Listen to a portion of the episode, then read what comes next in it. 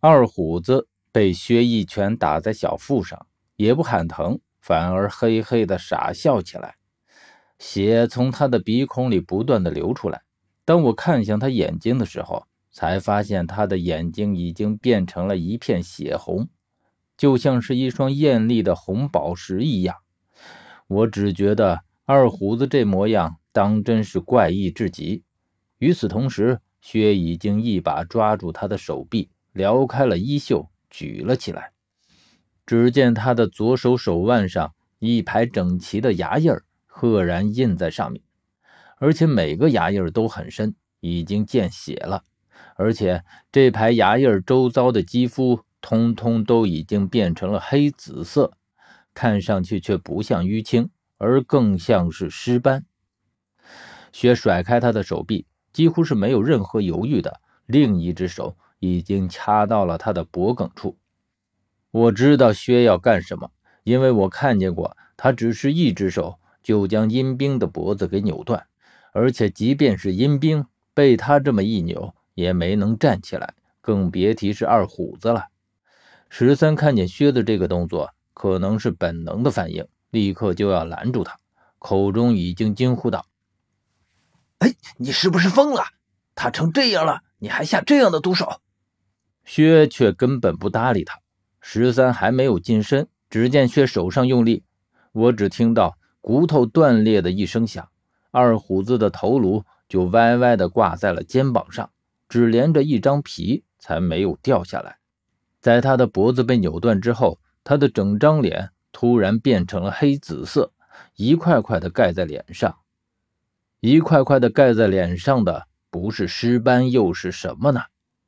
而更加诡异的是，他的眼睛、鼻子、嘴巴，只要有孔的地方都在流血，而且流出来的血不一会儿就变成了纯黑的颜色。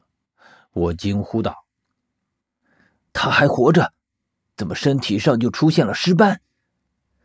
薛却一言不发。二虎子砰的一声落在地上。十三见他的身体突然之间就变成了这样，惊得一时间根本说不出话来。最后还是身旁有些震耳的嗡嗡声，把我的注意力重新带回了这口金鼎上。我不明白金鼎里为何会发出这样的声音。不禁想上去看个究竟，可脚还没动，突然又有奇异的声音响起。这回这声音清脆，竟然是从金顶边上的这一圈恶鬼嘴里发出来的。这回我不敢动了，这里的诡异已经完全超乎了我的想象。所以说，这是自我盗斗生涯以来见过的最诡异的情形。而且做我们这一行的，多半相信鬼神之力。所以见到这般情景，我心中已经起了敬畏之心。不敬鬼神，最起码是摸金校尉最大的禁忌。所以我们才会在墓室里点上一支蜡烛。摸金校尉是文道，虽然倒斗，但却对死者极为尊敬。通常只拿财物，不惊扰尸体，而不像其他的掘墓者，将死者身上的陪葬翻个遍，甚至连死人。都会随意丢弃。通常死人身上的东西，我们也不会全部拿走，多少还会流血。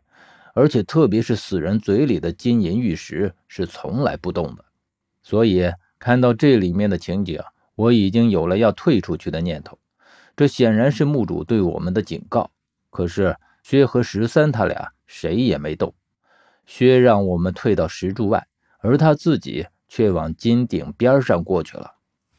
只是一瞬间的功夫，整个明殿里就像是鬼哭狼嚎一般，听得人阵阵胆寒。